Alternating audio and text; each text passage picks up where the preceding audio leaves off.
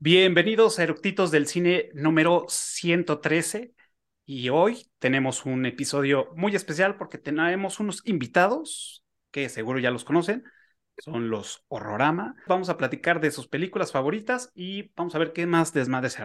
Así que no se lo pierdan, vayan por sus palomitas y que disfruten la película. Comenzamos.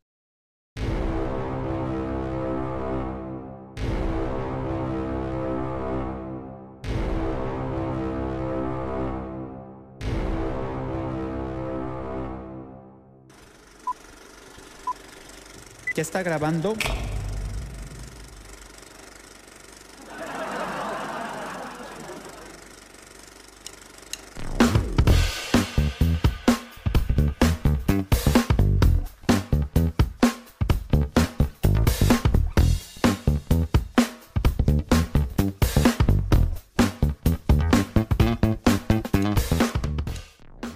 Pues ahora sí ya arrancamos con este episodio y como se los dije en un principio, traemos unos invitados especiales y pues bueno, ya los vieron de este lado, a Dengue y a Mike de Horrorama.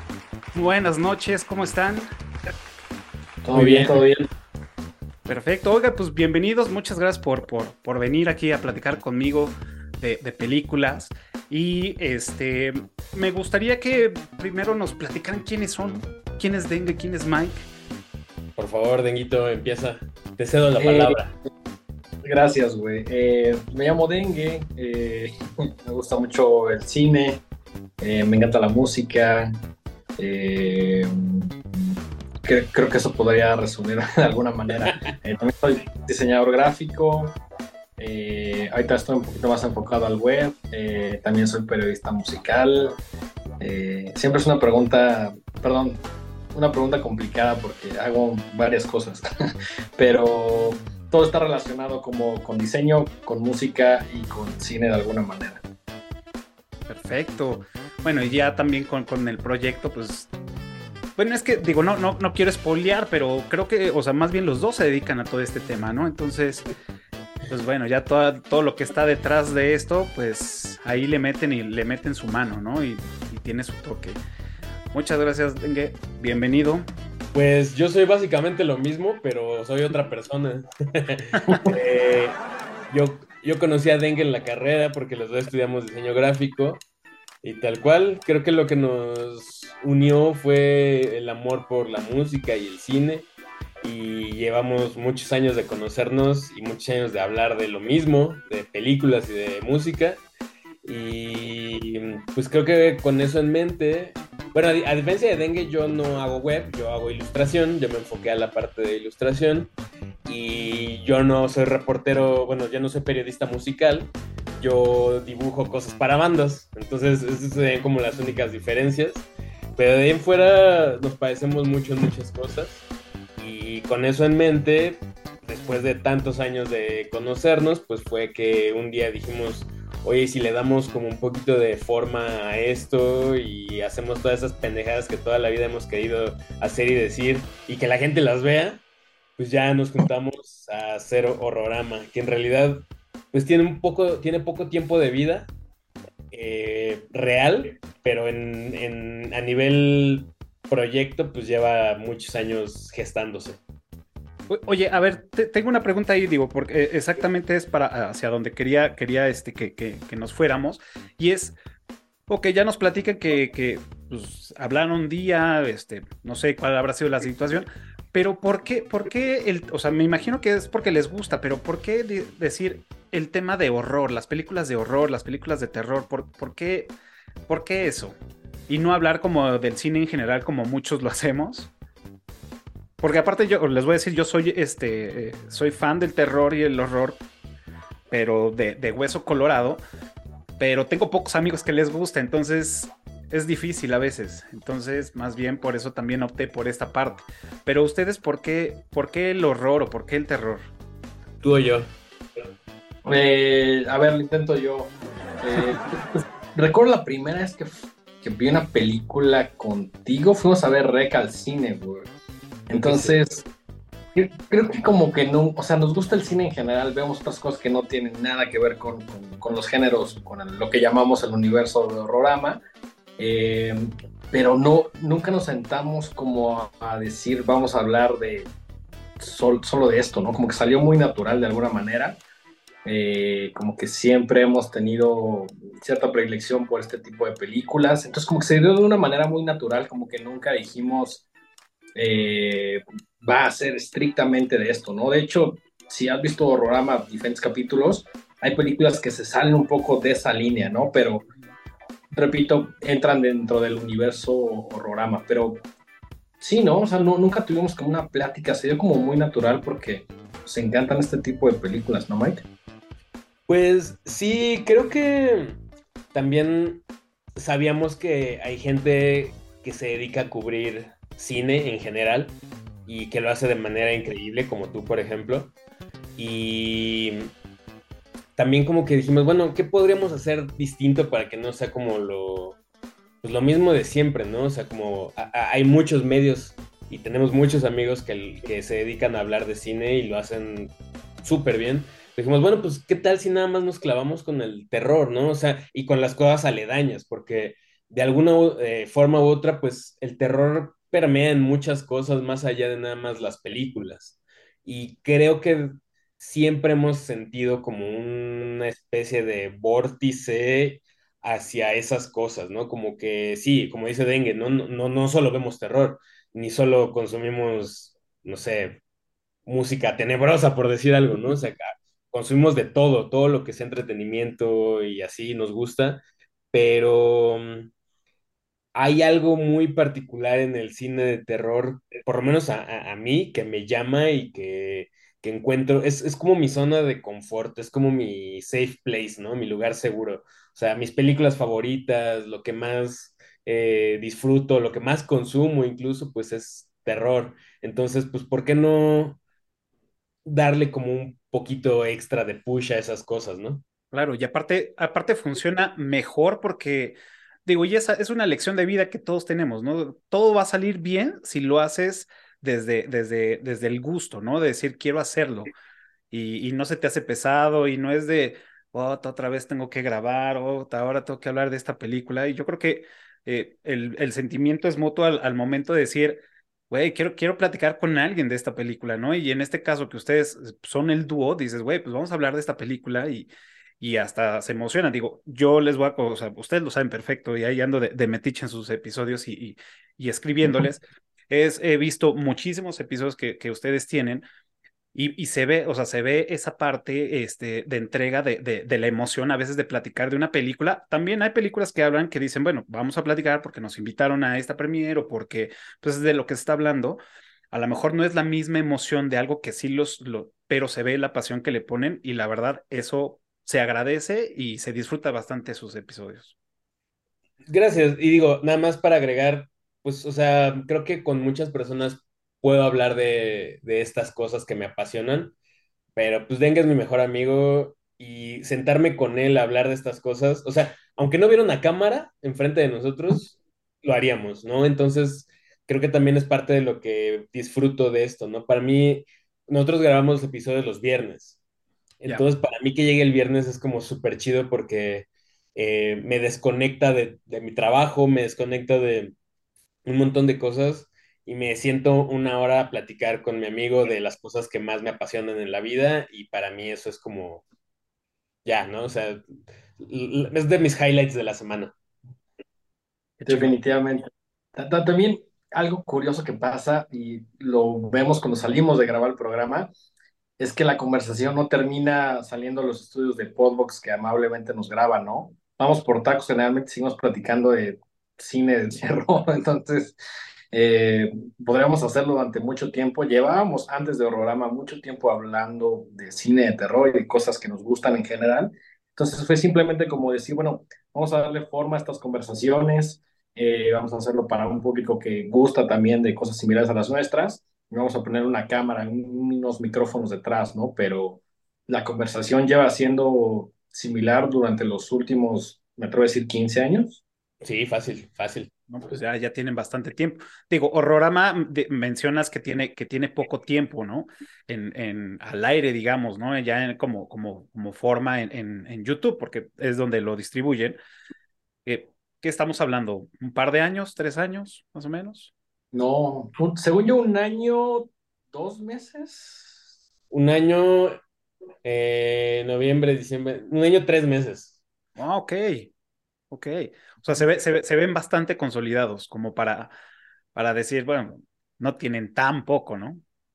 Oye, Sí, no, bueno. es, es que nos, nos apasiona, la verdad. Entonces tratamos de echarle todos los kilos posibles. Y, y me, me gusta que digas que parece que llevamos más tiempo, pero en realidad es un proyecto bastante joven.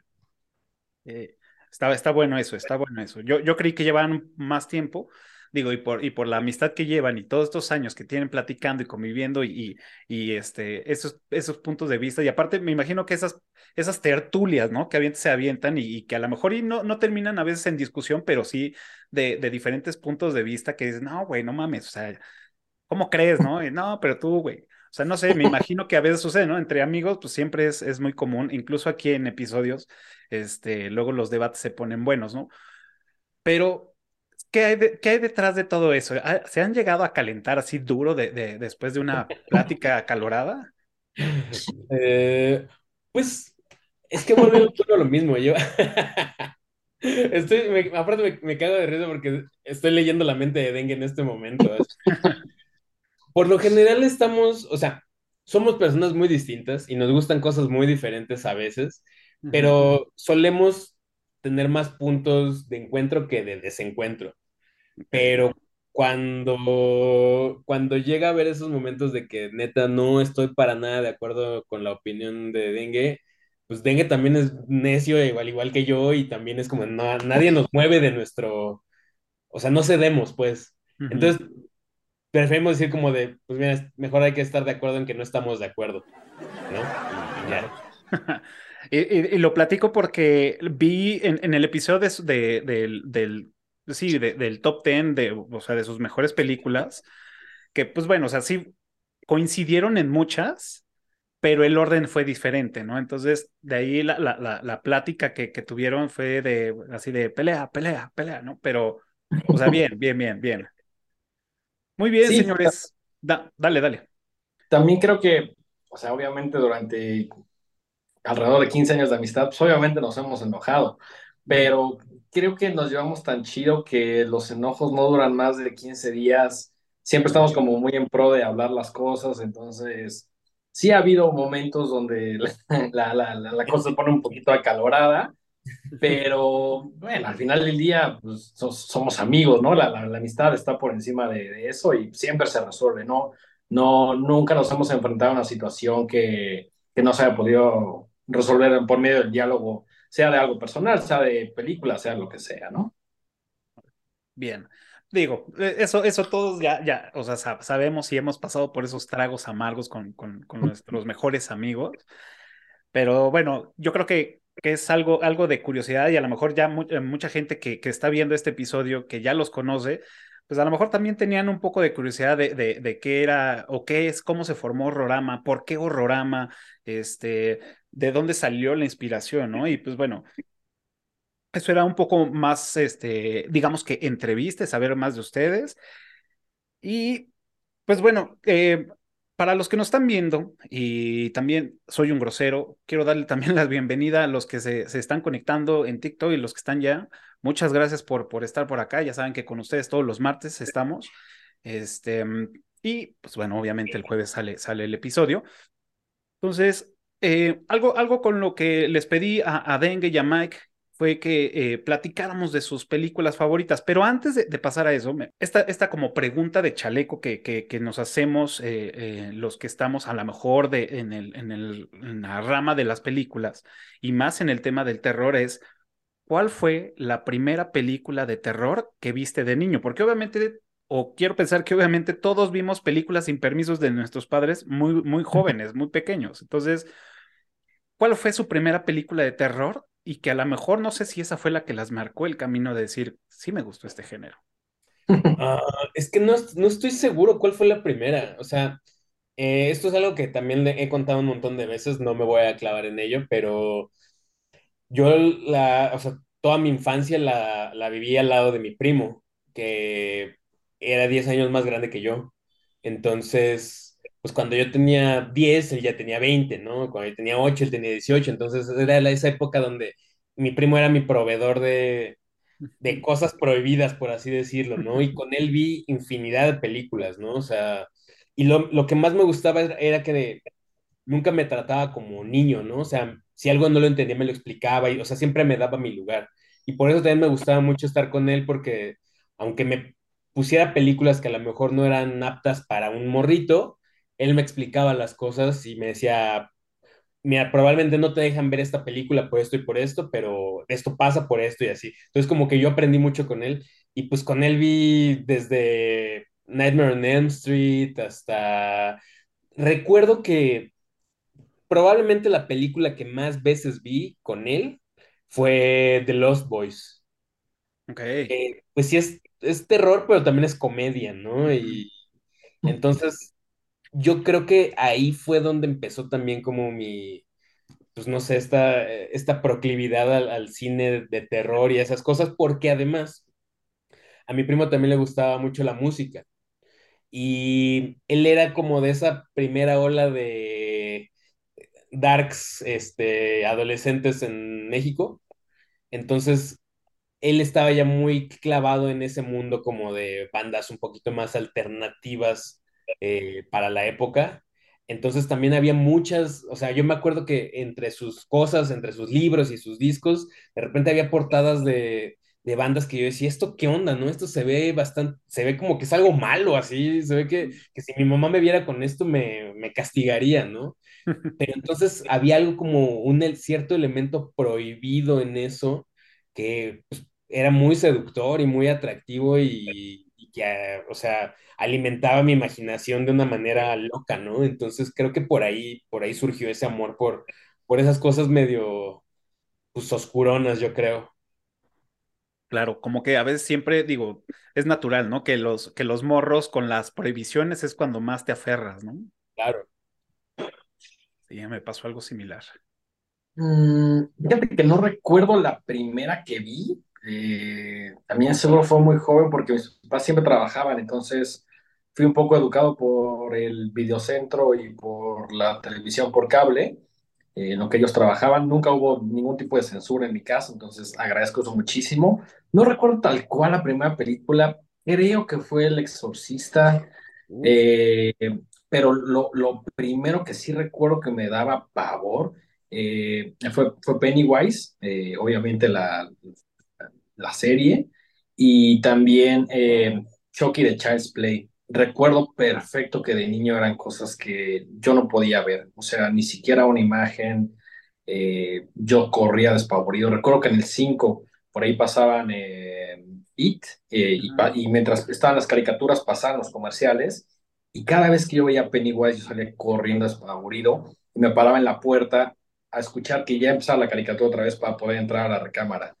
Eh, ahora soy gran fan, ahora creo que hasta tendría eh, figuras, cosas así, pero circo perfecto esos momentos, esos, esos como primeros eh, acercamientos como a un mundo que si bien me atraía, eh, también me daba muchísimo, muchísimo miedo, ¿no? Entonces es interesante ver cómo vas cambiando, cómo, cómo ahora es algo que te encanta y lo cual puedes, podrías ver básicamente todo el día, pero hubo una edad muy, muy temprana en la cual era, era la cosa más inimaginable del mundo, ¿no?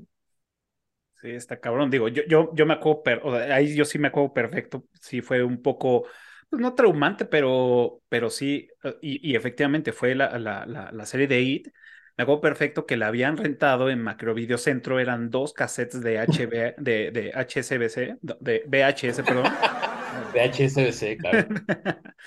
Este, y, y la había escondida, la había escondida, bueno, el primo, o sea, mi papá me, me, me vio, me regañó, me dijo, güey, esto tú no lo pues no le entiendes, no vas a dormir, te va a dar corte a, este, al día siguiente, que todavía no se regresaba, este, mi hermano, el que, el que sigue de más grande que yo, me, me dijo, güey, ¿quieres verla? Y yo, va. Entonces ya la vi, efectivamente tuve pesadillas todo, y, y ahí fue cuando reafirmé que, que sí me gustaba el terror, ¿no? O sea, que me, me empezaba a llamar más la atención. Y ya de ahí, pues bueno, o sea, soy ultra fan de las películas de Freddy Krueger y me, me volví ahí, eso marcó mi camino, ¿no? Básicamente. Muy bien, Qué señores, chido. pues bueno, perdón, ¿iban a decir algo? No, no, no, que qué chido, qué chido. Ok, señor, pues bueno, vamos a empezar este, con, con las películas eh, favoritas. Deñito, por favor, por favor, por favor, por favor. Pues eh, es bien difícil escoger una, una película favorita porque además siempre hay varias que te gustan por varias razones y siempre hay como un, o sea, por ejemplo, para mí sería facilísimo hablar de Lost Boys, ¿no?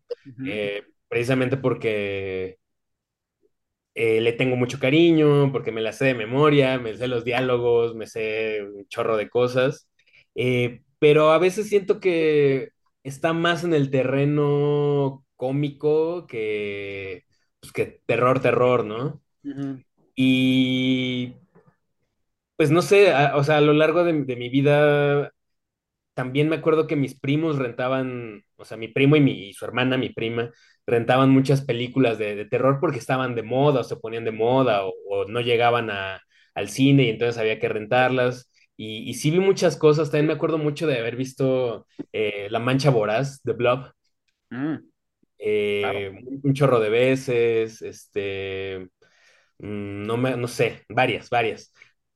Pero ya como un poco más grande, ya como muy ya consciente de lo que estaba viendo y así, no recuerdo haber visto nunca algo que me causara una mezcla de fascinación y morbo y no sé, es un, no, no sé, nu- nunca he vuelto a experimentar algo así como cuando vi La Masacre de Texas. Texas, Texas Chainsaw, Texas Chainsaw Massacre es este, mi película de terror favorita porque me genera cosas que ninguna otra película me generó. Y es una cosa muy, muy curiosa porque ni siquiera es, ni siquiera da tanto miedo, ni siquiera es tan violenta. O sea, de hecho, o sea, Toby Hooper deliberadamente mantuvo la sangre lo más limitado posible porque no quería que le dieran la, la clasificación más alta de, de, de- rating, ¿no? De- o sea, que le pusieran rated R. O sea, no quería eso, sino quería que todavía los adolescentes la pudieran ir a ver al cine. Y el, el simple hecho de que exista Texas Chainsaw Massacre ya es un milagro. O sea, se filmó como con tres pesos y cuando yo la veo, no solamente veo una película cautivadora e hipnotizante, sino que también veo el, pro- el trabajo y, y el producto de gente apasionada por el cine, que sabían que no les iba a dejar, que no se iban a hacer millonarios de eso, que sabían que todo el mundo los iba a, a ver feo por estar haciendo cine serie B y que estaban ahí por el simple gusto de contar historias diferentes, arriesgadas y chingonas. Entonces, para mí, La Masacre de Texas es una oda a, las ganas de querer hacer las cosas. Algo similar me pasa, por ejemplo, con Evil Dead, que también es producto de, de, de, de, este, estas ganas de querer contar cosas, ¿no? Pero Evil Dead es chistosa y es muy graciosa. Y, y la masacre de Texas, ¿no? La masacre de Texas es un monstruo rabioso que un día estás así, es como si un día estuvieras rascando así entre una, en un baúl de cosas y te sale una rata rabiosa y te quiere morder. Eso es Evil Dead, digo, eso es eh, Texas Chainsaw Massacre. Es una película que si quisiera, que la han intentado replicar mmm, decenas de veces, que hay parte 2, que hay parte 3, que hay parte 4, que hay como tres remakes, y ninguna le pega, así, ninguna le llega al, al, ni a las rodillas de lo que, te, de lo que me genera eh, ver eh, Texas Chainsaw. Eh, es una película difícil de ver, ni siquiera la veo tan seguido, o sea, procuro verla al menos una vez al año, pero es pesada, Ujú, y creo que también todo eso que transmite es, es, es arte, o sea, es eh, poderte generar esa sensación de hastío. Creo que hasta cuando la ves te da calor, o sea, o sea la, la película, la pantalla suda así de que se siente el, el, el calor de, de, de, de, Texas ahí a través de, tu monitor. Eh, no sé, hasta, si, si, si la pantalla pudiera emitir un olor, olería a sudor y animales muertos y a carne echada a perder y a, a las axilas de Gunnar Hansen y a todo lo asqueroso que pueda haber ahí, ¿no? Entonces, que una película me transmita esos, todos esos sentimientos, se me hace lo más maravilloso que pueda haber. O sea, hay pocas películas que me transmiten eso y definitivamente Texas Chainsaw Massacre es, es, es la película para mí. Eh, si encima de eso le sumas un personaje icónico que, o sea, todo el mundo dice que, que Michael Myers es como así, the ultimate killing machine, ¿no? Que no se detiene ante Probablemente sí, pero Leatherface es como un troll de mente, así que ni siquiera sabe lo que está haciendo. Está muy cabrón. Es, es como, como le llamaban en, en España, ¿no? El, el, maníaco de la motosierra, ¿no? Es, es, una, es una fuerza de la naturaleza sin cerebro, que si te le pones enfrente te va a hacer pedacitos y te va a colgar de una de un este, gancho de carne, porque eso es lo, a lo que se dedica, su familia, eso se, además tiene una familia que se dedica a eso, ¿no? A comerse a las personas. Entonces, toda esa mitología que hay alrededor de ella, que esté basado en, en hechos reales, muy entre comillas, eh, que incluso para el soundtrack no hay música, no se, no se usan instrumentos, sino todos son grabaciones de mataderos, ¿no? Todas son pequeñas cositas que van creciendo el mito alrededor de la película y que para mí es lo más maravilloso que hay. Uf, fíjate que, digo, para ustedes no lo saben que nos están viendo, pero, eh, o bueno, se imaginan, para, para, la planeación de este episodio les pedí que me, que me pasaran una lista de, de, pues, de sus películas favoritas. Y cuando, cuando vi eh, el nombre de, de, de Lanzar en Texas, dije, puta, empecé a hacer recuento y dije, tiene más de 10 años que no la veo. Fácil, o sea, tenía mucho, la había visto un par de veces, sí, y, y sí fue algo perturbador. Ahora que la, la, la, volví a ver, porque la tarea fue chutarme todas estas películas, y fue de, verga, güey, o sea, ¿qué me he estado perdiendo todo este tiempo? Puedo decir que, que ahora sí, esta película ha alcanzado uno de los niveles de, de, películas favoritas de, de, horror y terror, que o sea, cabrón, o sea, realmente sí fue perturbador, porque aparte, pues me gusta ver las películas de terror en la noche, a oscuras, con audífonos, o sea, sentir la, carne viva, ¿no? Y, y verla me perturbó mucho. Muchas escenas son perturbadoras. Este, el, el manejo de la cámara también es, hace que, que también te pongan, eh, te dé ansiedad. El hecho de que mm, eh, muchos ahorita dicen, no, pues es que es lo mismo de siempre y el asesino, o sea, probablemente ya sí, pero esa fue, fue de las pioneras, entonces hay que darle su crédito, ¿no?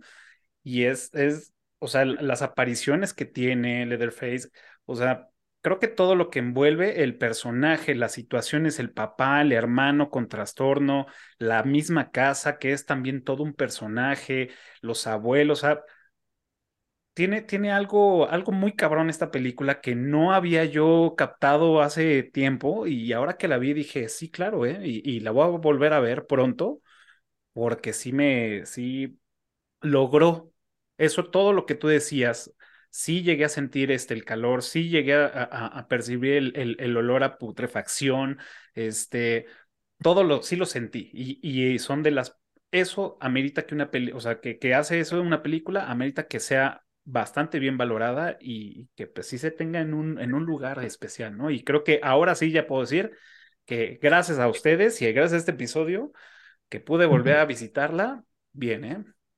Sí, además como, como último comentario, ¿no? O sea, dijiste algo que, que, que siempre menciono y que se me olvidó decir ahorita, y es que justo, o sea, si tú ahorita la ves y la comparas, probablemente haya películas más brutales, con más sangre, eh, mejor desarrollo de personajes si quieres, con a lo mejor alguna eh, backstory mucho más interesante o lo que tú quieras. Pero esta sucedió en el 74. Uh -huh. O sea, es hasta cuatro años antes que Halloween.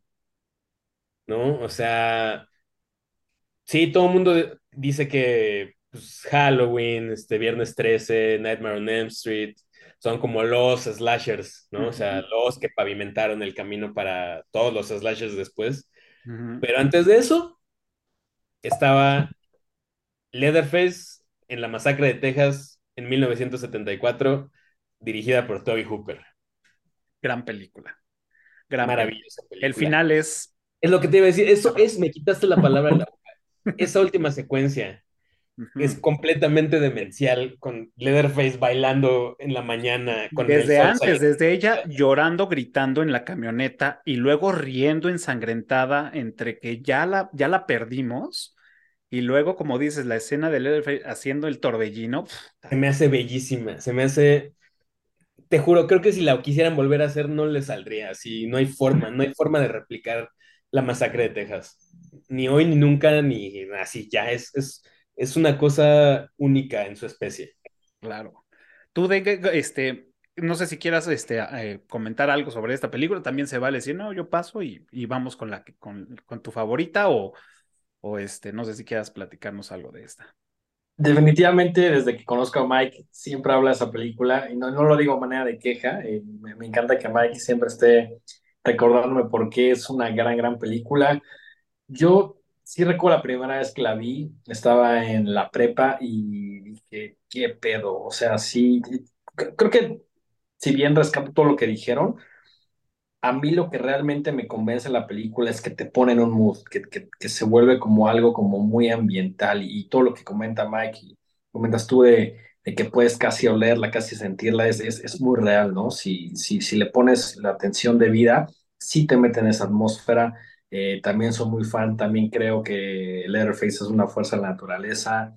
Eh, definitivamente una pieza clave para entender el, cine, ¿no? Perfecto. Pues bueno, vamos con tu, con una de tus eh, de selecciones. Sí, yo, yo escogí una, bueno, mi película favorita de terror es The Shining, pero mm, escogí justamente esta que tengo aquí, que es Deadman de, Jim Jarmusch. Eh, la vi también cuando estaba en la universidad y la primera vez que la vi no, no, me hizo muy feliz, se me hizo aburrida eh, en sus 102 horas que dura, 121 minutos, ya quería que acabara. Al principio es lo más tedioso cuando el personaje de William Blake está eh, viajando a este lugar que va por algo de trabajo porque lo corren eh, y esa escena del, del, tren me parecía sumamente aburrida la primera vez que la vi. Creo que la tuve que ver en dos partes porque de plano no le agarré el gusto y ya tiempo después como que empecé a leer más, como que me empecé a, como a desglosarlo un poquito y creo que a la fecha esta es mi película eh, favorita. Eh, la he visto varias veces. Intento no verla muy seguido como para seguirle teniendo como este amor eh, película de Jim Jarmusch, todavía con un Johnny Depp eh, que, que, actuaba bien, que no, que no se lo había comido completamente Hollywood, que no estaba cancelado. Curiosamente también Johnny Depp siendo uno de los, eh, los, actores más populares de Hollywood, creo que esta película no es de las, de las más populares y también eso me gusta, ¿no? A muchas personas que son fans de Johnny Depp les digo, ¿hay visto Deadman, que es mi favorita? Y me dicen, no, no la he visto, ¿de qué va? Y es, difícil venderla, ¿no? Porque también creo que es una experiencia que te clava muchísimo, ¿no? Eh, me gusta el comentario que tiene como a, esta, a estos eh, nativos americanos.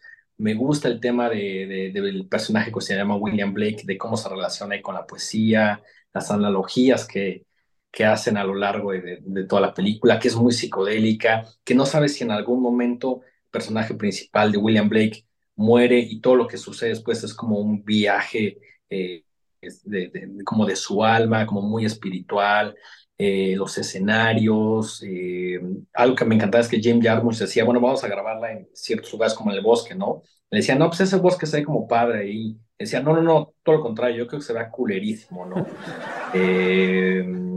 me gusta también que es como, si pudiera de alguna manera resumirla, creo que es un western psicodélico, ¿no? Eh, está lleno de simbología increíble, me encanta que sea en blanco y negro. Eh, la música de Neil Young también es una cosa increíble por ahí.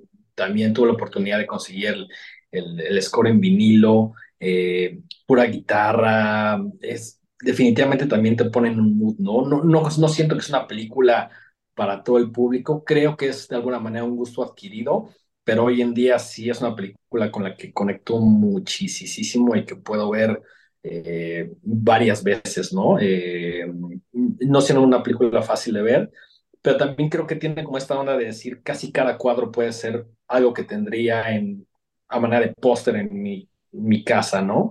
Eh, le, he agarrado mucho cariño a, Deadman. Eh, no tengo muchas Criterion, esta sí, en cuanto la vi decidí comprarla.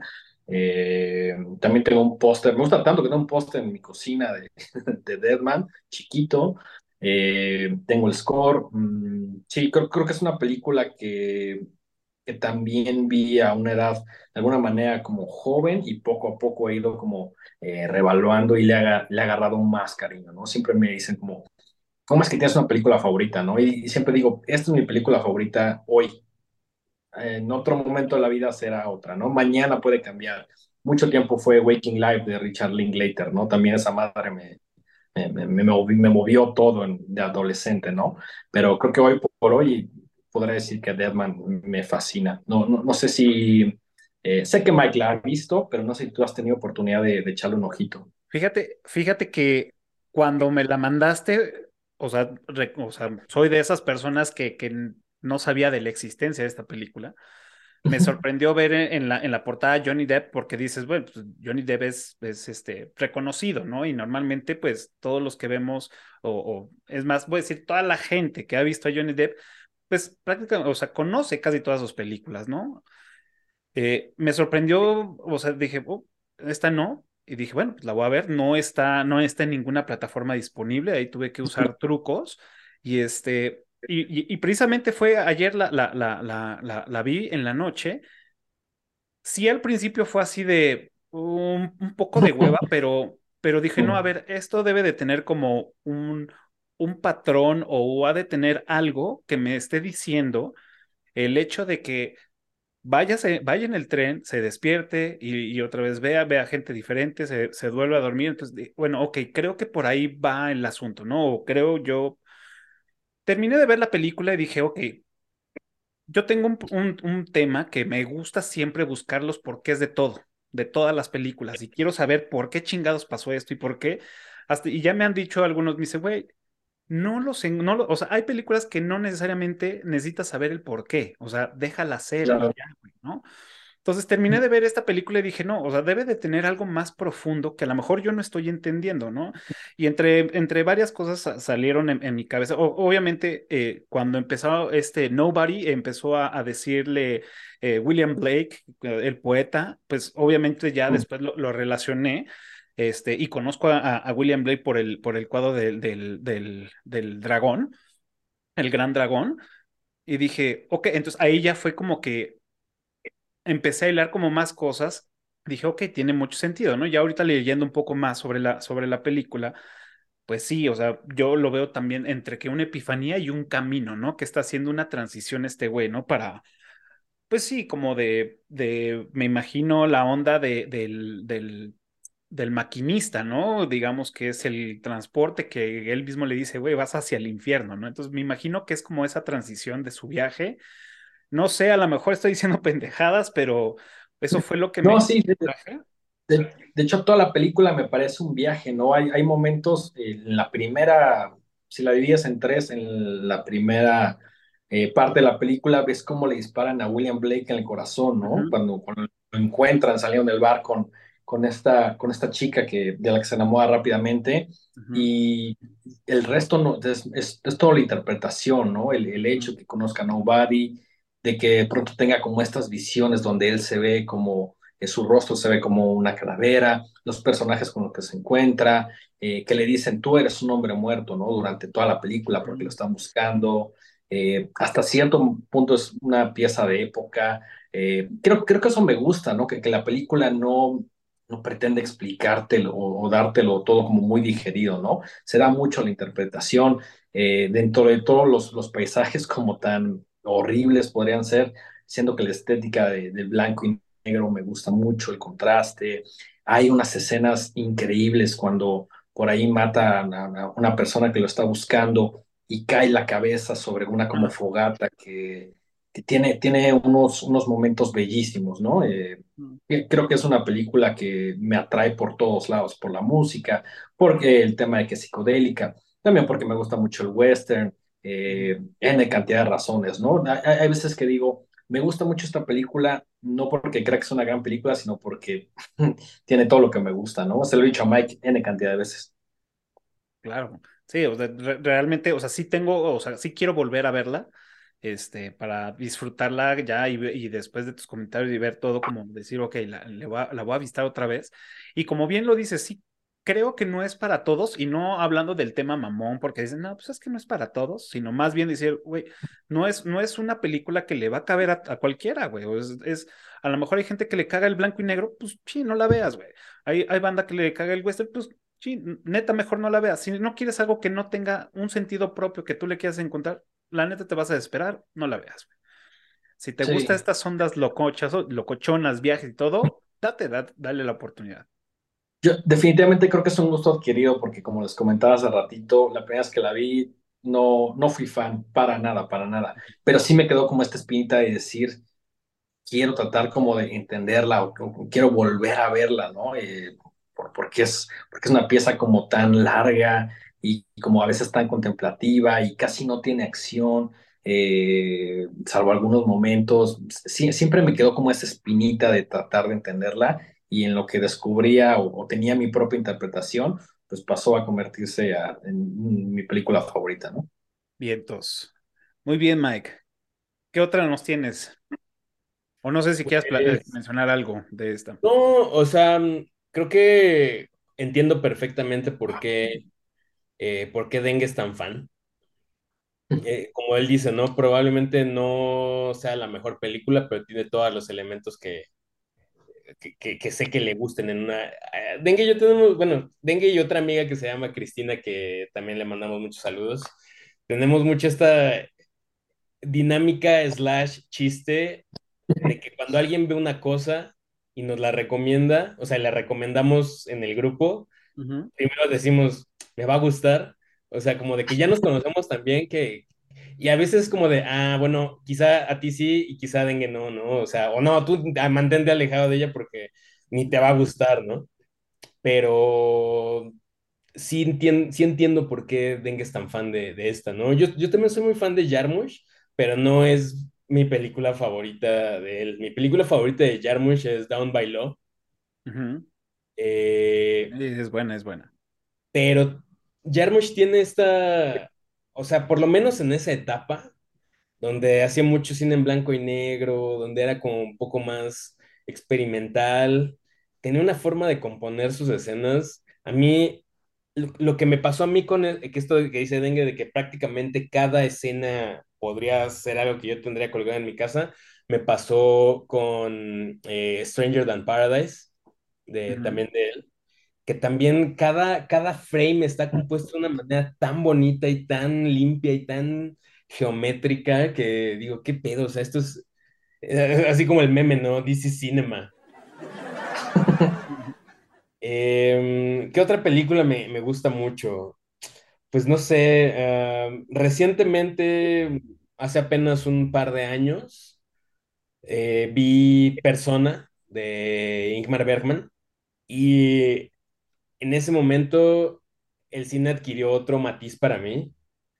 O sea, es de esas veces que ves una película y dices, ahora entiendo tantas cosas y mm, no sé, o sea, siento que esos, es, ese tipo de revelaciones te suceden una vez, pocas veces en la vida, la verdad. Eh, para Dengue esta película yo creo que es eh, 2001, ¿no? Que también es así como de tus Sí, cosas más maravillosas. sí, Y sí, me sí. acuerdo que, que, que mucho tiempo decíamos como de, a veces es como si el cine fuera un, un cajón Ujú. y está como el western y el terror y las comedias. Y hay un cajón que es 2001, ¿no? O sea, no, no es un género, es como un- es, es su propio género. Y creo que lo mismo me pasó con, con Persona de, de Ingmar Bergman. Eh, hay algo ahí en la manera en la que está hecha y en la historia y cómo lo narra y cómo el director rompe la cuarta pared y cómo se autorreferencia a sí mismo y cómo, bueno, obviamente se auto a sí mismo, ¿no? Cómo, cómo se autorreferencia y cómo rompe las convenciones de la narrativa, que yo creo que es algo que todo mundo debería de ver al menos una vez en su vida. Ok, me voy a, me voy a unir a esa porque esa sí no, no la he visto. Sé de su existencia, pero sí no, no la he visto y, y la voy a apuntar porque sí, sí, creo que sí vale totalmente la pena. Igual, eh, no, o sea, es una película que requiere... A mí me gustan esas películas que te retan, Okay. que, que hacen, que te obligan a que te sientes y a que te concentres y que estés la hora y media, dos horas o más que dura Mm, poniendo la atención y que si de repente no le entendiste algo, te regresas y la vuelves a poner o la dejas y la ves otro día porque neta dices, a ver, aquí hay algo que, que sé que tengo que poner atención o no voy a agarrar la onda. ujú. Y siento que eso podría ser medio, mm, para muchas personas a lo mejor como, ay, no, qué hueva, ¿no?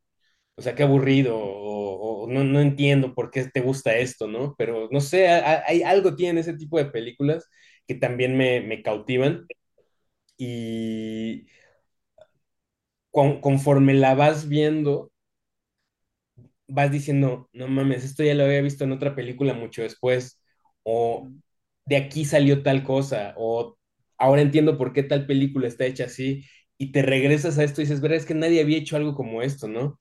O sea, es la historia de una eh, actriz que tiene ahí un tema como de eh, doble personalidad y, y no sabes si durante toda la película está hablando con otro personaje o es ella misma. Em, pero el director hace unas cosas tan locas ahí con, con la cámara incluso, que, que dices, no, no, o sea, ¿qué, qué, qué tenían estas personas? ¿Qué tenía In- Ingmar Bergman en la cabeza para, para que se le ocurrieran estas cosas, ¿no? O sea, ¿en qué momento?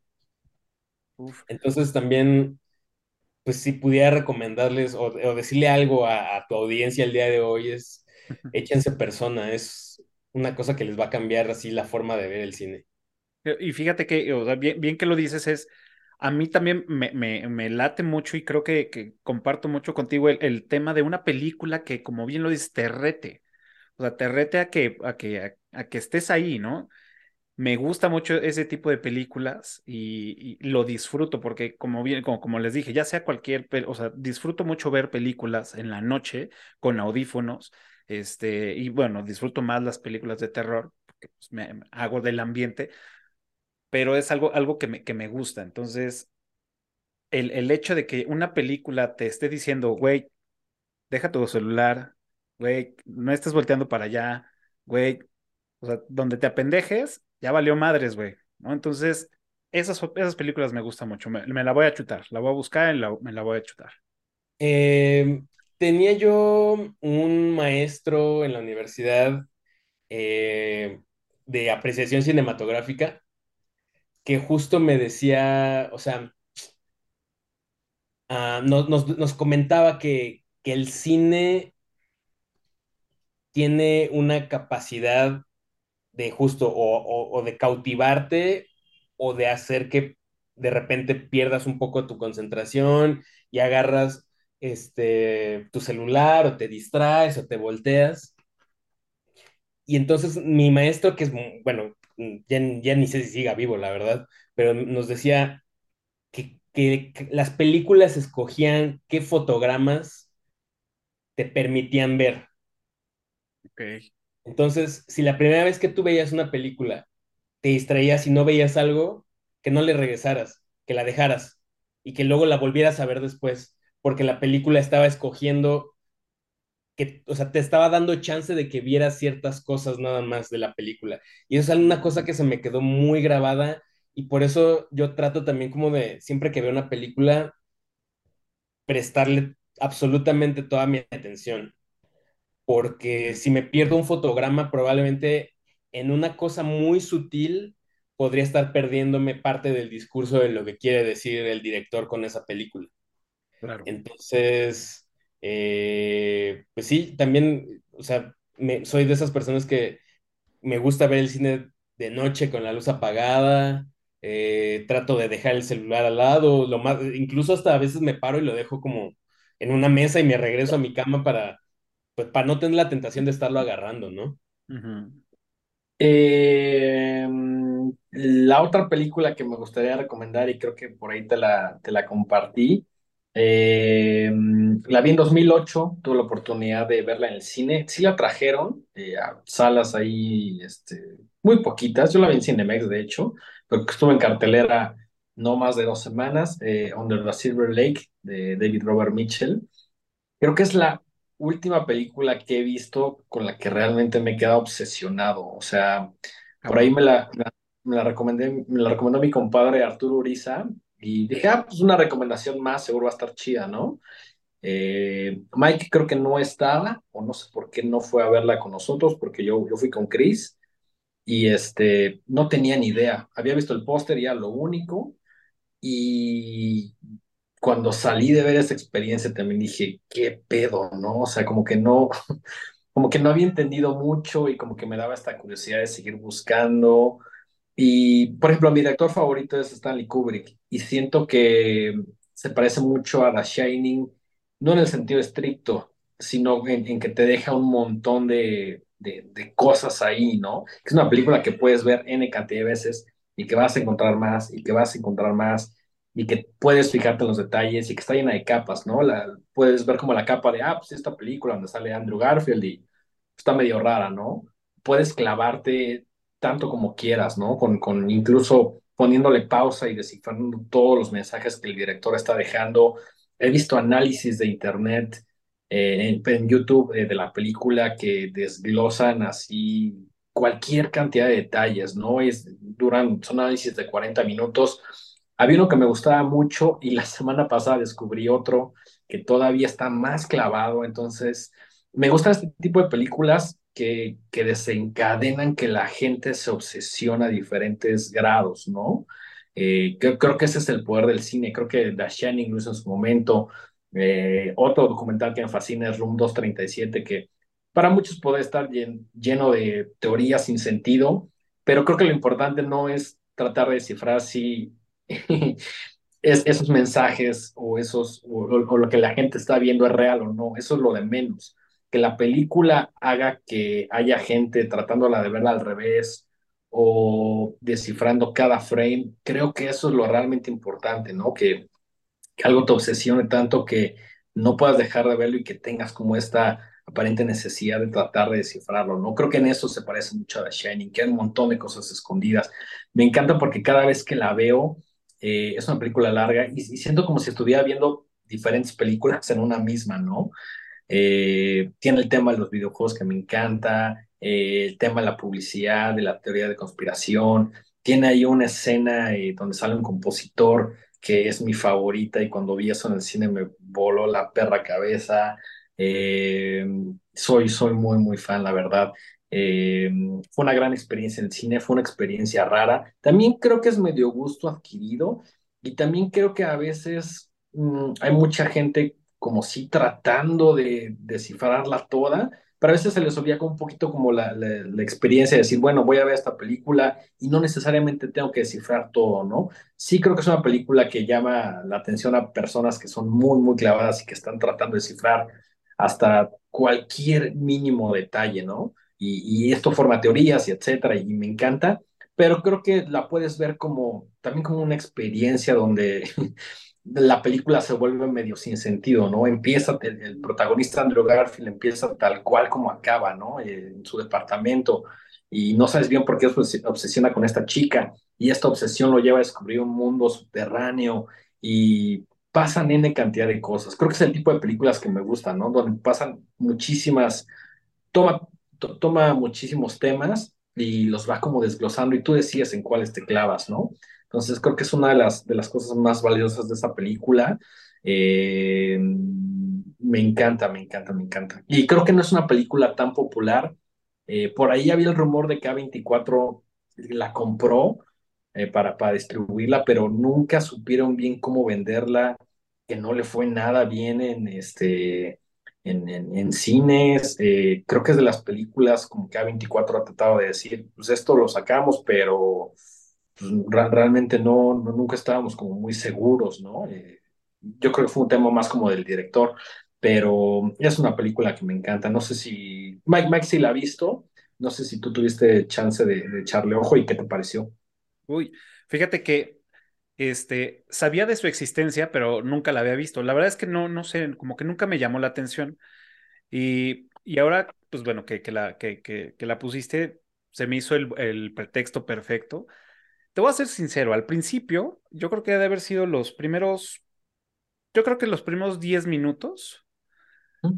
dije, como que me está dando hueva, o sea, como que, no sé, o sea, sí eh, se me hace como demasiado indie para mí, ¿no? Dije, ¿no? O sea, no, no sé, algo, algo extraño, como que sin sentido, pero no organizado, ¿no? Fue lo, lo, lo primero. Después ya me empecé, dije, a ver, no, a ver, esto, esto está, está trayendo otra cosa. Y te, y te voy a decir eso porque yo soy una persona con un delirio de persecución cabrón y me gusta el pedo de las conspiraciones. Y eso de, de estar descubriendo y rallies y escape rooms y todo eso me mama. O sea, tú me pones algo, esto tiene clave voy- y hasta que no lo saque, lo, lo hago, ¿no? Y lo, y lo, y lo cabrón fue de, de, de entender esta película con el tema de las conspiraciones, de este güey con, con, que empieza a leer la, la, la, la revista y empieza a hacer, y luego tenemos por el otro lado el asesino de los perros, y entonces es de, a ver, y este güey ve a todas las morras que le ladran, entonces dije, no, a ver, esto, esto está muy cabrón. La vi una vez y media, o sea, quería verla dos veces, la vi como, como bien lo decía Mike al principio, dije, bueno, ok, la voy a ver completa y ya después, ¿no? Voy a, este, y sí, me empecé a meter un poco a internet de, de ver, este, las coordenadas. Mucha banda está yendo al lugar donde supuestamente está esta madre. Sí. Este, todo lo que viene en el póster, todas la, la, las formas que hacen las burbujas, en el cabello de la, de la chica que dice sexo. O sea, todas esas cosas, dijo, güey, no mames, está cabrón. ¿Y cómo te van poniendo, este, eh, los, pues sí, digamos que las, las claves en, en todas partes, ¿no? El inicio que empieza con los, con la, con las secuencias de las, de, de los animales, ¿no? Que las primeras letras dicen el nombre de la película. Luego vemos este, las playeras de los chavos con varios animales y también dan otra cosa, el menú con, con este, con este, mm, ¿cómo se Sí, con llama? código, la clave Morse. Con clave Morse, digo, o sea, yo tengo, o sea, clave Morse aquí en el, en el brazo, o sea, pues lo, lo, lo me cachó y dije, bueno, o sea, la verdad me gustó mucho, sí me obsesionó un poco, la verdad es que he estado, he estado muy, muy pensando en esa madre, digo, a ver, ya, güey, o sea, esto es meramente diversión, la banda lo hace no porque estén los Illuminati ahí, este, haciendo algo o porque esté alguien ahí, y si sí, no te metas ya en ese pedo, nada más fue algo, disfruta, encontraste dos, tres claves, estuvo muy, muy padre, muy bonito, ya, güey, porque sí me, me llego a perder en esas madres y le, le dedico mucho tiempo, entonces, tranquilo, me gustó mucho y creo que, que, que me, hasta me gustó de más. Sí, a mí, a mí justo lo que dices, ¿no? Este, yo es una película que vi y, y cuando salí dije, esto me gustó más de lo que debería y, y creo que con el tiempo se ha ido agudizando, ¿no? Eh, ya después de haberme aventado los análisis, aún la sigo viendo y esto va a sonar muy mamón de mi parte, pero he visto cosas que no vienen en los análisis. Uh -huh. Eh, que también es, es como esta idea de decir, hasta qué punto el director está poniendo estas cosas o hasta qué punto yo estoy, mi cabeza está viendo cosas que no existen, ¿no? Creo que esa línea se vuelve difusa y creo que eh, cuando estás cuestionándote eso, eh, creo, creo, que es, es, es, como lo divertido de esta película, ¿no? Que, que, le vas encontrando cosas diferentes cada vez que la ves y te clavas lo mucho que quieres, ¿no? También he visto esa película mientras estoy cocinando, mientras estoy haciendo, limpiando cualquier otra cosa, ¿no? Hay veces que le pongo toda mi atención hay veces que la tengo como de fondo y, y en cada ocasión me gusta, ¿no? Uh -huh. está, está, muy padre. La verdad es que también la, la, la, recomiendo bastante. Este, si son güeyes demasiado clavado, con cuidado, porque puedes, puede consumir bastante tiempo de, sus, de su tiempo libre o de sus actividades que deberían estar haciendo otras cosas. Es, es la caja de Pandora. Y mal, güey. Mal. muy bien, ¿tú, Mike? Tengo una película que me encantaría recomendarles de un director francés bastante, bastante incendiario que se llama eh, Claude Chabrol. Y tiene una película que se llama La Ceremonia de 1995. tu cara así de como de me suena, me suena. Sí, sí, sí, sí. Sí, creo, eh, de hecho, creo que sí. Uh -huh. es una de las películas más satisfactorias que he visto eh, en los últimos años. Eh, yo, yo, no, yo no la conocía y un día me la encontré y dije, a ver, ¿esto qué tal? Y cuando se acabó dije, qué carajos, así, qué chingados. O sea, ¿por, por qué alguien, por qué alguien hace este tipo de películas y por qué no la había visto? ¿No? Eh, lo que me gusta de esta película es la sutileza con la cual trata temas que otras películas más famosas se llevan todo el reconocimiento. Por ejemplo, em, todo el mundo vio em, Parásitos, ¿no? Esta película donde habla como justo de las grandes eh, diferencias entre las clases trabajadoras y las clases acomodadas. Y es un peliculón, pero son muy palpables estas, estas eh, diferencias, ¿no? Esta, esta lucha de clases, estos conflictos. Y a pesar de que a lo largo de toda la película hay como ciertos guiños y ciertas como cosas muy eh, sutiles, en general el mensaje es muy claro. Y luego en 1995 está esta película que se llama La Ceremonia, donde una chica es contratada por una familia, una chica francesa, eh, es contratada por uh, una familia igual francesa, o sea, aquí no hay como de que es extranjera o algo así, o sea, eh, es una chica blanca, francesa, guapa, la contrata una familia de lana, tampoco son millonarios, pero sí tienen mucho dinero, y lo que no saben ellos es que la chica es, eh, no sabe leer y no sabe escribir. Entonces, a lo largo de toda la película, vas viendo ciertas acciones que te hacen darte cuenta de cómo la- la- las clases altas son muy condescendientes con las personas que no están en su mismo nivel, sin llegar a caer en cosas como de humillaciones o, o- o cosas mucho más drásticas que digo, como en otras películas es muy evidente. Aquí, hasta que se acaba la película, dices, verga, ¿no? O sea, por, o sea, por eso, o sea, vas desmenuzando la película en tu cabeza y vas diciendo, claro, por eso esta morra pasaba, pasaba esto, y por eso esta- la familia le decía esto, y por eso el, el jefe de la familia se comportaba así, y por esto ella reaccionó de esta otra forma. Y los últimos 10 o 15 minutos son una de las cosas más des- descabelladas, eh, irritantes y demenciales que he visto así en mi vida. Que la película se acabó y yo tuve que recoger mi quijada del piso porque dije, no puedo creer que esta película, que toda la, la- las prim- la primera hora y media llevaba un, un ritmo, haya acabado de esta manera. Y las películas que logran eso me fascinan. A lo mejor yo no soy tanto como de, de, mm, de películas tan, tan como clavadas de, de mm, conspiraciones y de así, pero esas películas que en los últimos 15 minutos te agarran la cabeza y te la giran por completo y te dicen, no es lo que tú creías, Mm. son las que más me gustan. Y por eso digo que es una película tan satisfactoria porque se acabó y dije, qué perra maravilla acabo de ver. No, no la he Sí, visto, pero sí, o sea, sí, sí, ya, ya ahorita busqué el- la, la portada y sí, ya, ya, este, o sea, sé, sé de su existencia, también esta sí la, la, la voy a ver. Sí, hay- las actuaciones de las, de las actrices protagonistas, eh, Isabel Huppert y Sandrine Bonnet, son así increíbles. Sí, en serio, a lo mejor la, la empiezan a ver y dicen, ay, qué hueva, ¿no?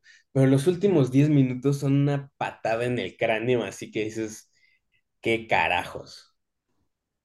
Sí. O sea, este- este- estoy viendo aquí, eh, o sea, parte de, de, de, la película, bueno, no la película, sino más bien este, escenas y, y fotografías. De, preferencia no vean nada, así es mejor, prefiero que lleguen en ceros, va, pero, le- o sea, trae garantía, trae el sello de, de calidad, así, les firmo que les va a gustar.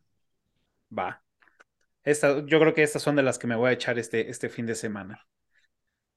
Perfecto. Pues vamos con, con la última de, de dengue. Eh, no recuerdo qué otra te había dicho. Mm, te dije Deadman, te dije Under the Silver Lake Y y mencionaste el resplandor, pero si quieres decir otra, no pasa nada, ¿eh? No, creo que sí, El Resplandor. Así como Mike habló de su favorita, yo voy a hablar del Resplandor. La primera vez que la vi era muy joven, tenía... Recuerdo que alguna maestra, por alguna extraña razón, nos la puso como a finales, íbamos como en sexto de primaria, principio de güey. Y, alguna maestra como que dijo, es Halloween o alguna fecha similar o cercana, y agarró a todos y nos dijo, vamos al auditorio a ver The Shining, ¿no? Como el Y maestro en la película de Ghostbuster que les pone cuyo a los niños, ¿no? De primaria. Sí. Algo así, algo así, pero con The Shining. Recuerdo perfecto haber estado en ese auditorio, haber visto The Shining sentado, no haber entendido, sí haberme perturbado por las escenas más obvias o por las más eh, frontales, pero desde ahí como que le agarré también un tema de decir, ¿qué pedo con esto, no? Es mi película de, terror favorita, eh, Kubrick es mi director favorito, eh, creo, creo, que lo, importante de The Shining no es, la película en sí, pero todo lo que desencadenó eh, eh, ha sido replicada N cantidad de veces o algunas partes han sido replicadas N cantidad de veces. Eh, también de esas películas que puedes ver y que, y conforme la vas viendo vas encontrando cosas nuevas, ¿no?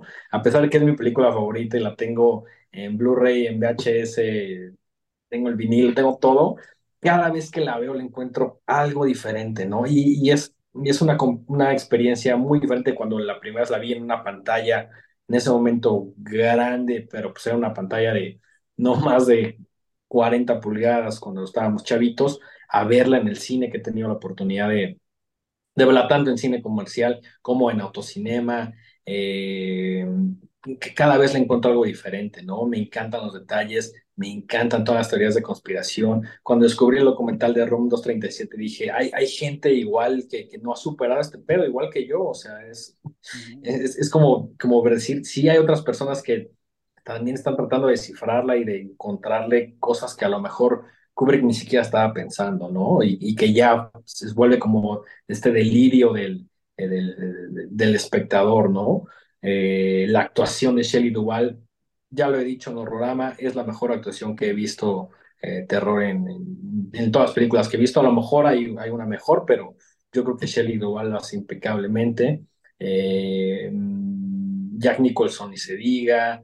Eh, me, encanta, me encanta cómo se ve, me encanta cómo desafía la misma obra de Stephen King, cómo es muy frontal y dice, si tú tenías este coche azul, yo lo voy a poner amarillo. Eh, de alguna manera como que lo está empujando, ¿no?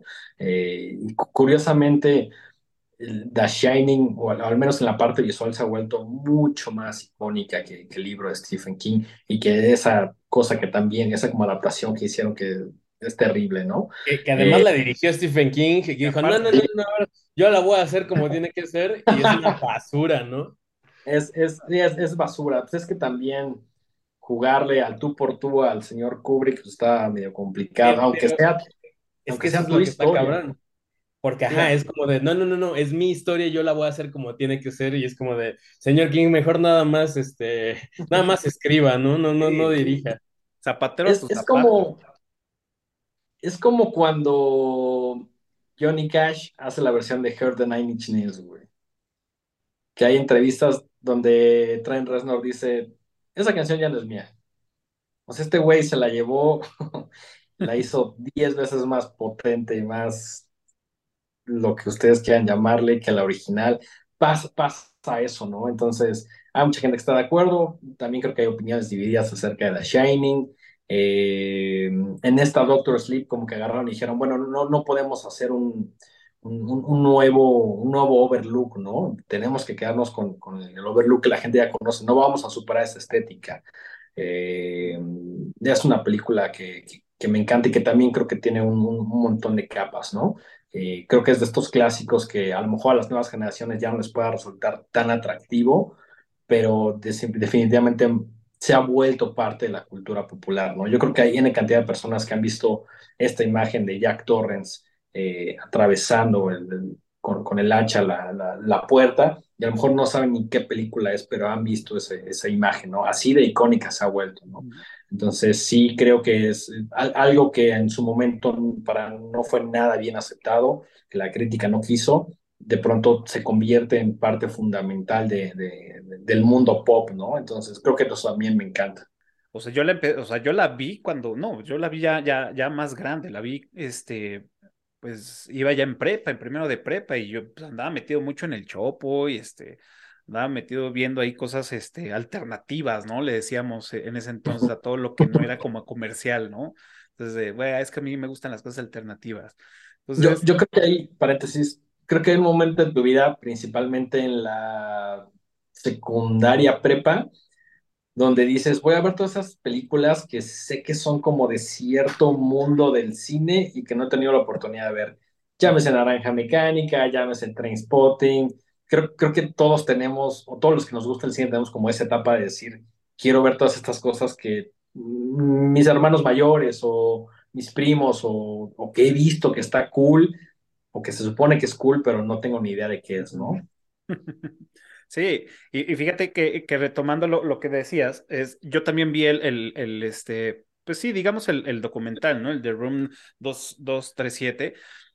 Ujú. Y cuando lo vi, la primera vez que lo vi, dije, a huevo, o sea, hay alguien que, que, que comparte conmigo lo que yo estoy viendo, ¿no? Y, y- y una de las cosas que, que yo vi fue, o sea, el cambio de color de la máquina de escribir. Yo decía, ¿por qué, por qué cambia el color de la máquina de escribir? O sea, yo en ese momento decía, pues sí, creo que está sucediendo algo, o sea, y bueno, ya después de ver, dije, a huevo, o sea, varias cosas que yo he notado las mencionan, entonces, bueno, soy el único loco, ¿no? Qué, qué chingón. Y fue como ese match hacer con, con este, pues sí, documental, dije, a huevo.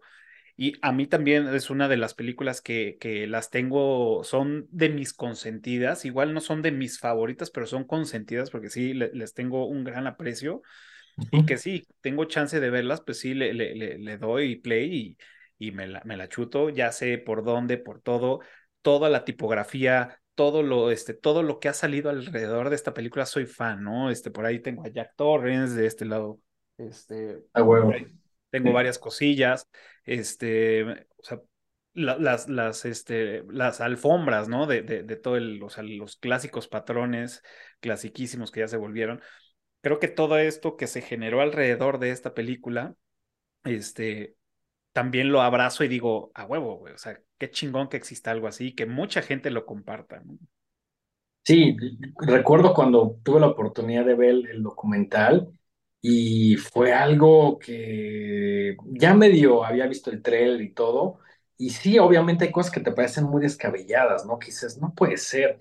Pero también considero que Kubrick era una persona que no dejaba nada por, no nada ale- aleatorio, ¿no? Eh, todo estaba muy bien cuidado, eh, te hace, te hace como volver a a, a pensar así de esto, esto fue un error, esto no, esto no pudo haber sido un error. Kubrick era una persona que repetía N cantidad de veces las tomas, ¿no? Eh, no sé, por, por ahí en, en- en la- en el aniversario la reeditaron en Blu-ray, la, la remasterizaron, pero en Blu-ray, y por ahí salió la esposa de Stanley Kubrick, Viviana, y alguien le preguntó, ¿no? Oye, pues, ¿qué onda con el documental de Room 237, ¿no? Ujú. Dijo, no, no, todo eso es basura, ¿no? Pero creo, creo, creo que ya, ya no podemos preguntarle a Stanley Kubrick y quién sabe si Stanley Kubrick nos diría.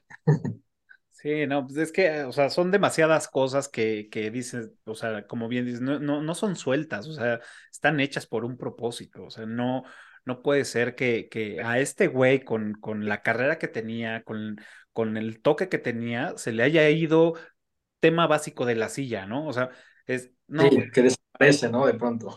ajá, o sea, no, no, no creo, eh, no, no estoy dispuesto a creer eso, ¿no? O sea, más Sí, bien es, todo tiene sentido para él y por algo lo hizo, desde que te dicen, esta no es una película de terror, esta es una película que, que te explica más como de ese horror, de la desaparición de, de las, comu- las comunidades eh, indígenas en Estados Unidos, eh, nativos, eh, desde ahí tienes como un cambio de chip que dices, jamás me lo había imaginado, ¿no? Y cuando te ponen como estos momentos y te empiezan a explicar un poquito por qué.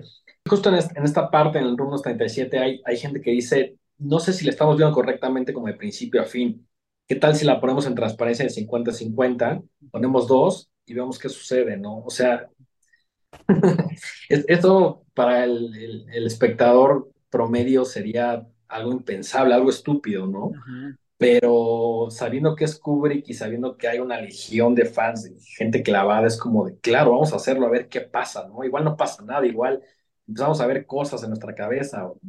Creo que todo el documental va por ahí, ¿no? Pero, y repito, lo, lo importante no de, deja esa la película, sino todo lo que genera, la, obsesión de, muchas personas que, como tú, como yo, todavía no la superamos, ¿no? Sí, o sea, o sea, el, el tema de que las puertas cambian de sentido, este, una ventana que no tiene sentido del por qué no debería de estar esa ventana ahí, por, por, por, o sea, todo ese tipo de cosas que dices, güey, o sea, es verdad, o sea, me encanta, me encanta.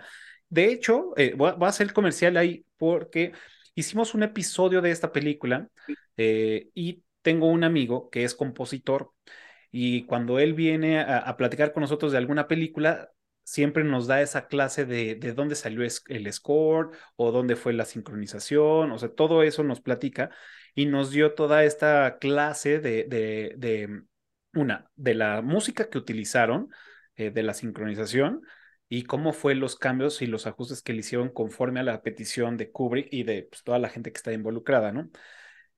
Fue- estuvo muy interesante. Si tienen chance, dense, una vuelta. Eh, bueno, Claro. él es este, Felipe Pérez Santiago. Un, un saludo. Este, y él está metido en todo este rollo y, y es uno de los grandes compositores eh, aquí en, en, en México. Que de hecho acaba de hacer un proyecto. Hubo un proyecto de Starlink que era mandar este, música a la luna. Entonces él que se, se encargó de, de toda la gente bajó la aplicación y empezó a cantar, a hacer como una canción, este, y todas estas le llegan a él, y él hizo una partitura, y esa fue la que se, se envió, y creo que están en otro proyecto similar para mandar una segunda vuelta, este, y mandar cosas a, a la luna. Entonces está, está, está interesante. Qué chingón. Sí, Oigan, ¿me escuchan? sí, ¿Y me Sí, ven? pero no no, no, no te vemos. No sé qué pasó, se murió mi cámara así, de repente nada más se puso negro y ahorita ya no prende. Ahí estoy, ya. Ahí estás. Perfecto. Pero estás en tu celular. Sí, sí, sí, como que por alguna extraña razón mi, mi computadora dijo, ah, ya, ya el, el, este, la cámara va ahí. Eh, pero aquí estoy. Vientos. Luego, luego se, luego se trae la cámara, güey. Sí me ha pasado. Que a veces nomás no quiere. No coopera, pero ya aquí estamos. No sé si tú quieras agregar algo de, de Shining, a este, de la película, una de las, de las favoritas de, de Dengue. Pues no sé, también la he visto, o sea, me, me queda claro que no soy tan fan, pero no porque no quiera, sino porque no me he clavado tanto. La he visto infinidad de veces, también me la sé de memoria y la he platicado con Dengue un montón de, en un montón de ocasiones también. Recuerdo que la vi muy chico también, pero la vi con mi papá. Ujú. Y sí, como dice Dengue, creo que hay tanta, o sea, se ha vuelto tan icónica que dudo que haya personas que, que no reconozcan ciertos cuadros de, o sea, ciertos eh, frames o ciertas escenas de, de, de esta película.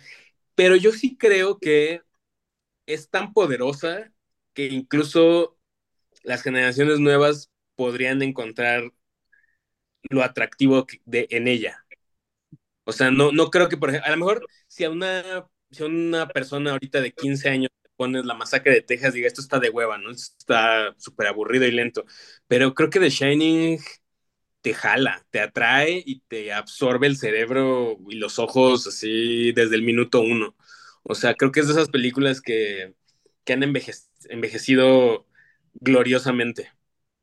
Claro, o sea, lo, lo, lo que le decía a, a Dengue es que eh, hicimos este episodio con, con un, un, amigo que es compositor y nos dio clase de, de, pues, de, toda la música que se utilizó, tanto el score como la sincronización.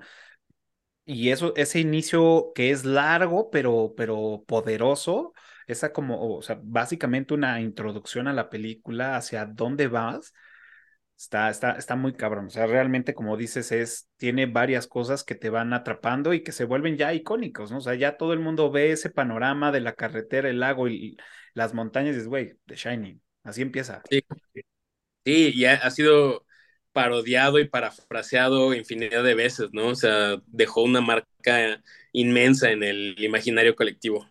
Exacto. Pues bueno, eh, parte de, nuestro programa como, como eructitos del cine es este eh, dar la recomendación de, de esta película, de, de, esta semana. Eh, ah, pero me estoy saltando, más bien es la trivia, ¿no? Es, hacemos una trivia eh, para todos los que nos están viendo y los primeros que contesten en la caja de comentarios en, en, este, en este video o que nos contacten también por este por, eh, por, Spotify, que ya se puede ahí con, conectar la gente y que ya también nos puede ver desde Spotify. Eh, ya que nos contacten por ahí, los primeros se van a llevar ahí un, una beca para los cursos del profe Tony. Eh, está por iniciar el 15 de febrero, ya inicia con el curso de eh, los 80 y viene tanto literatura, películas, música, se pone bastante bueno.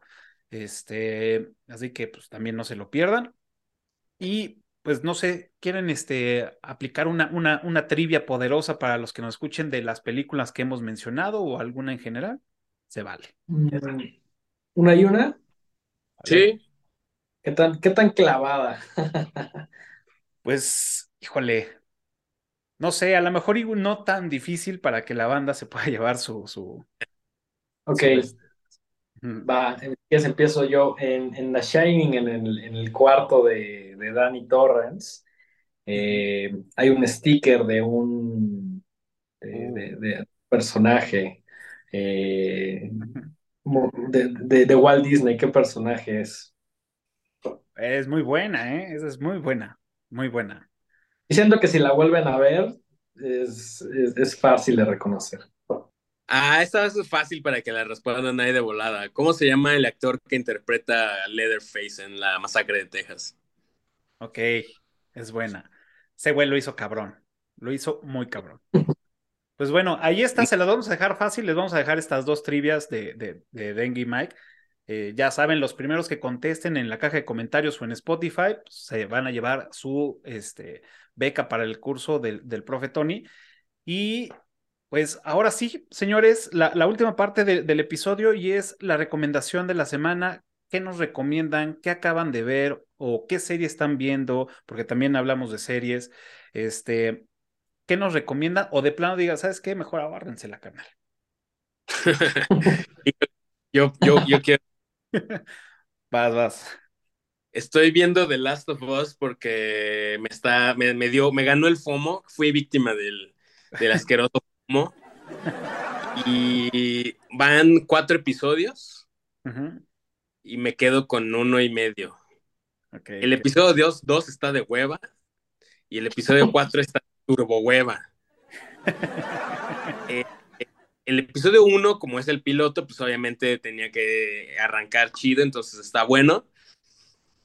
Y el episodio 3 tiene unas cosas bastante interesantes, bastante chidas pero nada que no hayamos visto en ninguna otra serie apocalíptica por el estilo. Entonces, a menos que se ponga maravillosamente increíble en los próximos episodios, híjole, no, no, no, no, le veo muchas ganas de continuar viéndola, la verdad. Ok, algo así como The Walking Dead. Es que las comparaciones con The Walking Dead y con todas las películas del género son, eh, son, son evidentes, ¿no? O sea, y digo, por ahí he leído como comentarios y reseñas de personas que jugaron el videojuego y entonces están muy felices comparando escenas y haciendo como estos juegos de es que en la en el juego pasa esto ya que hacen esto, pero como yo no jugué el juego, uh -huh. pues yo creo que la, o sea, la película o la serie en cuestión tendría que sostenerse por sí misma, aunque no hayas jugado el, el otro medio, ¿no? Uh -huh. Y en este caso, pues sí, tiene cosas muy valiosas, la, la actuación de, de, de, Pedro Pascal es muy chida, me cae muy bien el señor. Los valores de producción de la, de la serie están muy chidos, o sea, hay mucho varo de por medio. Pero de ahí en fuera, a nivel historia, nada que no haya visto. Y si no pasa algo importante en el próximo episodio, creo que sí la voy a dejar de. Ok, ok, ok. Se vale, se vale. Y es, y es lo que dices, ¿no? Mucha banda la está esperando porque pues son los que jugaron, ¿no? Y, y, y part, o sea, leí algo de que la producción dijo, ok, lo cabrón de esta, de esta serie va a ser que la banda que, que vio, este, que jugó el juego, va a poder ver cosas que estaban planificadas para el juego, pero por cuestiones no se pudieron sacar, entonces lo vamos a complementar en la serie, ¿no? Así es. Si es, es el nicho que la, que la va a disfrutar cabrón, sí. Eh, yo la estoy disfrutando, la verdad, me, me, sí, sí me llama, sí me, sí, me, sí me atrapa, me gusta el género y espero que, e, evidentemente también creo que es una historia nada innovador, es lo mismo, me recuerda mucho a, The Walking Dead y de, de muchas a otras. Aquí el valor agregado que tiene, pues sí son otros personajes, es otro, otro medio, pero bueno, veamos, veamos. Prometen, prometen que por ahí del episodio 7 va a pasar algo muy cabrón. O sea, la gente que ha jugado el juego dice aproximadamente entre el 6 o 7 tiene que pasar algo muy cabrón. Dije, ok, ya lo estoy esperando. Veamos. De, bueno, ahora ya con esta información que yo no tenía, pues tal vez le dé un par de episodios más para ver si realmente se pone muy cabrona o, a ver qué onda, Tengo ¿no? Mis dudas, ¿eh? Tengo mis dudas. Esperaría, esperaría que no durara mil temporadas como The Walking Dead. O sea, si son dos temporadas, por mí está perfecto. Bien. ¿Y algo que nos recomiendes para ir este, a ver o algo que, alguna película que digas, güey, estas, aparte de las que ya nos has dicho? Ah, pues mira, yo no soy mucho de ver series, sinceramente. Eh, como que me, me, me, da pesar invertirle tanto tiempo a algo y que, porque sé que una serie te permite pues eh, ahondar en la psicología de los personajes, construir varios arcos narrativos, eh, y, y, luego a diferencia de una película que en una hora y media tienes que amarrar todo eso, bueno, pues en la serie te puedes, o sea, te puedes dar ahí mucho tiempo, ¿no? Uh -huh. eh, entonces, precisamente por eso no veo tantas series, porque prefiero ver más películas. Pero la última serie que vi y que me enganchó y que me dejó un vacío después de que terminó porque me encantó fue Better Call Saul. Oh, ok. Gran serie. Empieza muy lento y al final, o sea, no, ni siquiera al final, como por ahí de la temporada 2, le empiezan a subir paulatinamente al acelerador y termina, terminas enamorado de los personajes, terminas eh, involucrado con las situaciones que pasan. Eh, el hecho de que sea un spin-off de Breaking Bad se me hace maravilloso. Eh, el regreso de ciertos personajes que tú crees que nunca más ibas a volver a ver. Cómo amarra todo y cómo vive dentro de este universo que creó Breaking Bad, se me hace fabulosa, gran, gran, gran serie. Yo sé que es muy popular, sé que tiene muchos fans, pero si por ahí hay alguien que dudaba de verla por X razón, eh, les, aseguro que se la van a pasar cabrón. O sea, yo todos los días extraño a Kim Wexler y a, y a Jimmy McGill. McGill, sí, muy buena, muy buena. Yo también. ¿Tú, Dengue? Eh, creo que Mike va a estar de acuerdo conmigo en, en esta y de hecho es el, el capítulo más reciente de, de Horrorama, el, el, primero de la esta cuarta temporada. Eh, los dos vimos Esquina Marink y los dos quedamos maravillados, maravillados. Eh, está ahí en el mundo del Internet. Mm, creo que con suerte está en YouTube. Eh, ya hay manera de verla, entonces sí, Mike, Mike y yo llegamos a un consenso. La vimos por separado y, es una experiencia también increíble, increíble. La verdad es que la, es, es, de las películas, o al menos lo digo por mí, como más desafiantes que he visto de terror en, en los últimos, no sé, mucho tiempo, mucho tiempo. Eh, me, me, encanta el formato, eh, me encanta lo, lo, mucho que deja la interpretación, lo sutil que es, lo fina. Eh, el tema del audio también es una cosa increíble. No, no es para todo público, quizá, y lo comentábamos en el programa, hay personas que les gusta mucho el, terror, pero cierto tipo de terror, ¿no? Creo que esta también es una película, como las que, algunas que comentamos en este espacio, que te exigen bastante, ¿no? Esta es una de ellas, requiere toda tu atención. Eh, si logras conectar con ella, creo que te va a parecer maravillosa. Si no le estás disfrutando los primeros 10, 15 minutos, quítala porque no se pone diferente. Eh, entonces creo que esa sería la recomendación. Yo tampoco soy mucho de series, pero Mike ya por ahí me está antojando mucho Better Call Saul. Y algo que también he estado que vi el fin de semana, no lo he terminado porque dura alrededor de cinco horas, es esta, mm, este documental llamado In Search of Darkness, la tercera parte, que a diferencia del primero y del segundo, pues son solo cosas que ya no salieron en el cine, que salieron directamente en video, ¿no?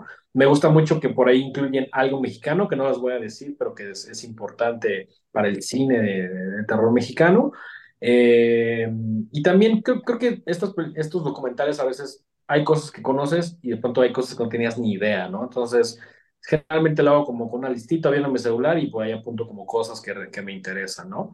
Entonces, eh, está en Shore en Estados Unidos, está en el mundo de Internet, en el, en, el resto del mundo, eh, ya se puede ver. Eh, hay tres partes y también hay un In Search of Tomorrow, que es el de sci-fi, que también vale muchísimo la pena. en total de los de Darkness, creo que son alrededor de como 10, 12 horas más o menos. recomiendo verlo por partes. Y pues está poca madre porque también trae muchos actores, eh, trae John Carpenter hablando de sus películas. creo, creo que es en, general un documental hecho por, por gente que, por y, para, para gente del terror, ¿no? Entonces, eh, a mí me gustan bastante. Ok, ok, suena bastante bueno. Vamos a buscarla. Pues muy bien, señores. Ahora sí, este, pues ya llegamos al final y les quiero agradecer por, por, por hacernos el paro de venir a platicar con nosotros, de platicar este, em, qué es Horrorama, cuáles son sus películas este, consentidas, favoritas. Y pues bueno, ha llegado el momento de despedirnos y este, pues es el momento de que ustedes este, se despidan. Si quieren mencionar algún proyecto, obviamente eh, el proyecto que ustedes tienen como Horrorama eh, o individual, redes sociales, todo, pues adelante, señores. Mike, tus redes sociales personales. En Instagram como Mike-Sandoval- y en Twitter como arroba Miguel Sandoval. Denguito, tus redes personales y las redes de este programa, que no es nuestro programa, sino el otro programa que tenemos. arroba el dengue en Twitter, en Instagram y también en TikTok. Ahí cualquier comentario o sugerencia ahí se les atiende. Eh, las redes de Horrorama estamos como arroba los Horrorama tanto en Twitter, en Instagram, en YouTube y también en TikTok. Entonces ahí nos encuentran. Recuerden, Horrorama está en todas las plataformas. Si a ustedes les gusta el terror, eh, horror, todo lo que conlleva este universo, van a encontrar lo que les gusten.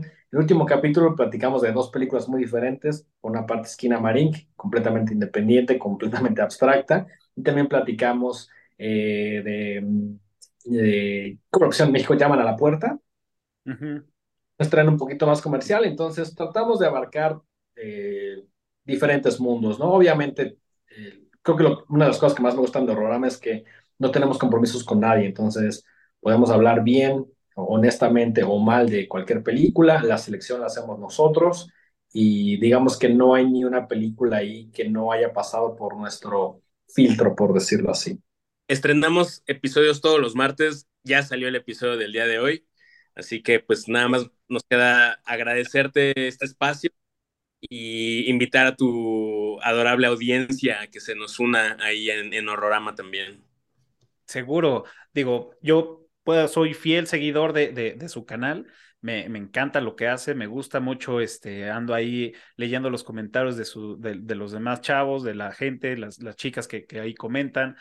La verdad, vale la pena, también lo, lo, lo recomiendo y no lo estoy diciendo de dientes para afuera. Este, ustedes lo saben perfecto que ando ahí de, de, de, Metich siempre. Este, Muchas gracias por, por haber venido, eh, por haber platicado conmigo un rato. Y recuerden, a nosotros nos pueden seguir en todas las redes sociales como Eructitos del Cine. También pueden escuchar este episodio y cualquier otro en su plataforma favorita de podcast, iTunes, Spotify. Y donde inició todo esto, aquí en, en YouTube. Y si ya llegaron a este momento, háganos el paro y suscríbanse, denle pulgar arriba y píquenle en la campanita, que neta nos ayuda muchísimo para seguir produciendo estos episodios. Eh, también pasen con los programas, suscríbanse, píquenle y compartan. Y pues ya estamos, señores. Muchas gracias. Recuerden, todos los jueves un nuevo episodio 12 del día. Todos los jueves un nuevo episodio de Reptitos del Cine. Muchas gracias. Nos vemos la próxima semana. Cuídense. Gracias. Chao.